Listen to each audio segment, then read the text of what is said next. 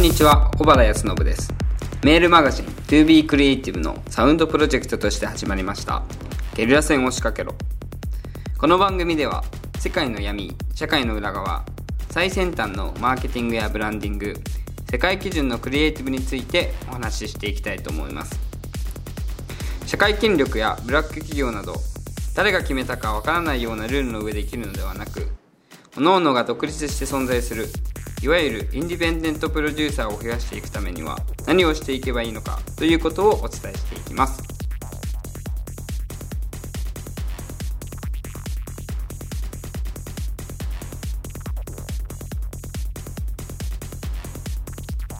皆さんこんばんは小原康信です。本日はゲリラ戦を仕掛けろ第12回ということでビジネス以外からビジネスを考えろというテーマでお伝えしていきたいと思います。まず最初にね、えー、土曜日ね毎週土曜日に配信してるのに今回のポッドキャストだけで、ね、なんで配信されないんだっていうことだったんですけれども、まあ、本当にね遅れてしまったっていうのがあって申し訳なかったなっていうふうに思うんですけど本当にその時に思ったのが本当に自分ってダメだなっていうのを再確認したなっていうのがあって、まあ、なんだかんだ今週ちょっと忙しくて、えー、できなかったんですけれどもまあそのね忙しいからできなかったとかそういう言い訳をしてしまっ言い訳をしてるわけではないんですけどそのね言ってしまったりとかっていうそれでできなかったからとかっていうのがなんか本当にダメだなっていうのに思っててでも逆に考えてみるとこんなクソ野郎でもそこそこうまくビジネスができてしまうっていうことはやっぱりなんかみんなにとって希望になるんじゃないかなっていうふうに思ってるんですよね。だからなんかみんなだったら普通に、え余裕でビジネスなんかできるんじゃないかなって思ってるんで、まあ、適当にね頑張っていければいいんじゃないかなっていうふうには思ってます。ということでね、えー、今回の、ポッドキャスト始めたいとは思うんですけれども、今回のテーマはそのビジネス以外のことからビジネスを考えろっていうテーマで話していきたいんだけれどもみんなビジネスうまうまくいかせようと思った時に、まあ、ビジネスから学ぼうとするんですよね。例えば、えっ、ー、と〇〇式なんちゃらみたいなのからその講座に入ってそこから学んだりとか、まあ、ビジネス書とかを読んで、えー、勉強したりとかしてるんだけれどもまあねもちろんそういうのも大事なんだけれどもそれだけやっててもあんまり面白くないんですよね。それなんでかっていうとあのそのワンノブ全部にしかならないというかあのわかるかな？そのみんなと一緒にしかならないんですよね。例えば〇〇式なんちゃらってのをやってた時にじゃその中にいる人たちっていうのはそのノウハウとかっていうのをまあ、同じように学んでるわけじゃないですか。じゃあその学んでることを、まあ、外部でやったとしてもそれっていうのはなんかそのその学んだ人たちがやってることと大して変わんないんですよね。てかほとんど同じじゃないですか。っていうのをやっててもその面白くない。それワンノブゼブになってしまう。それだったら誰がやっても一緒じゃないっていう話になっちゃうんで。でそこに違いっていうのは生まれないんですよね。じゃあ何が違うのかって言ったらそのやってる人自身じゃないですか。その例えばその何どこかから、ま、学んでノウハウとかを学んでそれを教えるってなった時にそれを教えてる内容は一緒かもしれないけど教えてる人が違うんですよねっていうことは逆に考えればノウハウとかってぶっちゃけどうでもよくて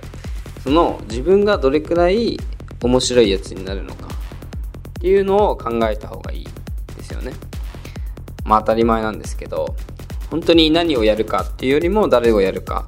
誰がやるかっていうところがすごい大事で、その誰がやるかっていうところの部分を、まあその日々の活動でやってったらいいと思うんですよね。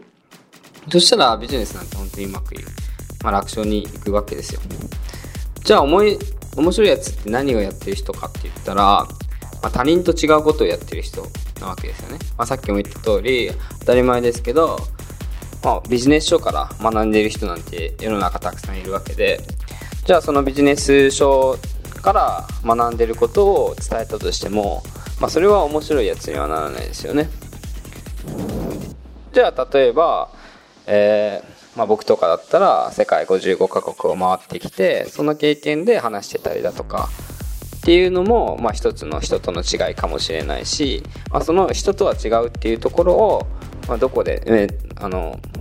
まあ皆さんの中でね見つけていければいいんじゃないかなっていうふうには思うんですけどじゃあそのそれを見つけていくってなった時にビジネスから学んでてもあの見つからないんですよね。なんでじゃあビジネス以外のことからそのビジネスっていうのことを考えましょうっていう話なんですけれども。最近ねその例えばこのこの前僕、えーと、ロックフェスティバルっていうのに行ってきたんですけどその中でそこでもねそれってあの実はそのロック音楽フェスとかっていうのはすごいビジネスにとって勉強になるんですよね。例えばそのどういうアーティストが出てるだとかそのロックフェスティバルっていうのもいろいろあるんだけどそのロックフェスティバルのカラーっていうのがあって、まあ、どこで行われてるのかっていうのもそうだしどんなアーティストが出るのかとかもそうだし、まあ、食事とかその移動とかっていう全てにおいてあの、まあ、ビジネスにつながってるんだけれどもじゃあね、そのロックフェスって言った時に、どんなアーティストが出るのかなとか、僕が言ったの、ロックフェスっていうのは、えっ、ー、と、大阪のね、市内で行われているフェスだったんだけれども、そういうメトロポリタンっていう、えっ、ー、と、都市型のロックフェス。で、逆に地方でやるフェスもあるわけじゃないですか。例えば京都でやったりとか、仙台でやったりとか、沖縄でやったりとかっていうフェスとかもあるんだけれども、まあそれをね、そういうのどこに違いがあるのかっていうのもそうだしどんなアーティストが出るのかっていうのもそうだし今回僕が行った時はえっ、ー、とまあな、ね、いくつかのアーティストが出てたんだけどその中でも僕が面白いなと思ったのが、まあ、ビギンあの沖縄のビギンっていう歌手歌手とあと歴史っていう、まあ、歴史の歌詞をばっか歌う人がいてその人だったりとかあと Perfume も出てたんだけどフェスに Perfume が出くるっていうのもめったにないんだけどそういうところを呼んでるっていうのがすごい面白いなと思ってて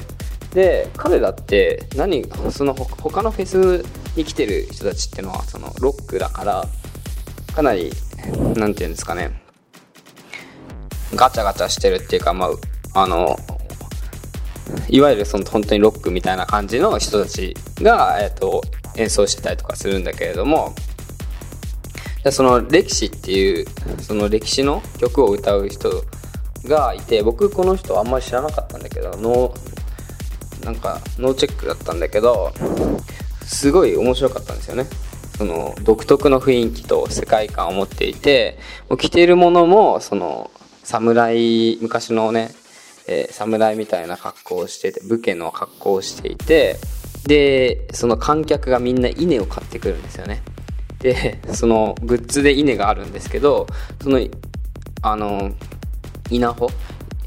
米の稲穂とかを持ってきてそれでそれをみんなで振ったりとかしてるんですよね。でその世界観がすごい圧倒されていて圧巻でもう全ての人が巻き込まれるっていうか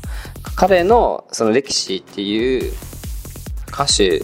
の世界観に全ての人が巻き込まれていくんですよね。会場全体が大体2万人ぐらいいたんですけど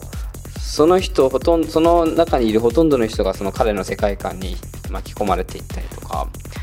じゃあなんでこんなに巻き込まれるのかなとかっていう風に考えてた時にだった時にやっぱり彼の独自性であったりとか、まあ、その世界作り出してる世界観とか歌とかもその平安時代の歌だったりとか、弥生時代の歌だったりとか、っていうなんか昔の歴史の歌を歌ってるんですけど、まあ、その中の全てが作り出されたその世界観がやっぱりすごかったし、そういうのに人は巻き込まれていくんだなっていうのに、まあそういう勉強にもなったし、あとはビギンですよね。ビギン、その沖縄の民謡音楽をやってるんだけど、ロックフェスにビギンが来るっていうのはなんか、不思議だなっていうのを思っててその本当にロックのミュージシャンたちがいっぱい来るんですけどその中にビギンっていうその民謡を歌う沖縄民謡を歌う人たちが来てた。でこれでどうやって人々巻き込んでいくのかなって思った時にやっぱり彼らのその世界観にやっぱり引きずり込まれるんですよね。そのロック好きが来ているにもかかわらず、その島唄とかっていう音、沖縄の民謡に、をみんな聞き入ってしまったりだとか、最近だと、えっ、ー、と、au の CM でやってる浦島太郎のね、あの音楽とかが、多分流行ってるとは思うんだけど、そういうのをね、みんな聞いてたりだとか、っていうのが本当にすごいなって思って、まあ本当にね、そこら辺からね、ビジネスをね、学べれるんじゃないかなっていうふうに思ってて、まあそういうのとかからビジネスを学んでると、やっぱり人とは違う経験をするわけじゃないですか。例えばこういうことを言ってたとしても、そのほとんどの人があんまり言わないとは思うんだけれども、そういうのをね、えっ、ー、と、やってたりとかすると、まあ面白いやつにどんどんどんどんなっていくんで、なので、えっ、ー、と、まあ、ね、ビジネスやってる人とかっていうのは、まあ、ビジネスからね、学んでしまったりとかってしちゃうとは思うんですけど、もちろんそれも大事なんだけれども、それ以外の部分、その差別化っていう部分においては、そのビジネス以外のところから学ぶっていうことがすごい大事になってくるので、まあみんなもね、これを聞いてるみんなも、ビジネス以外のところから、例えばファッションであったりとか、音楽であったりとか、まあ、映画もそうだし、まあ、いろんなとこからね、食事もそうだし、いろんなとこから学べると思うんで、まあ、そういうところからビジネスを、え見て、ビジネス的視点を持ってね、仕掛ける側の視点を持って見ながら、まあ、えっ、ー、と、ビジネスのことを考えていくと面白いんじゃないかなっていうふうに思うので、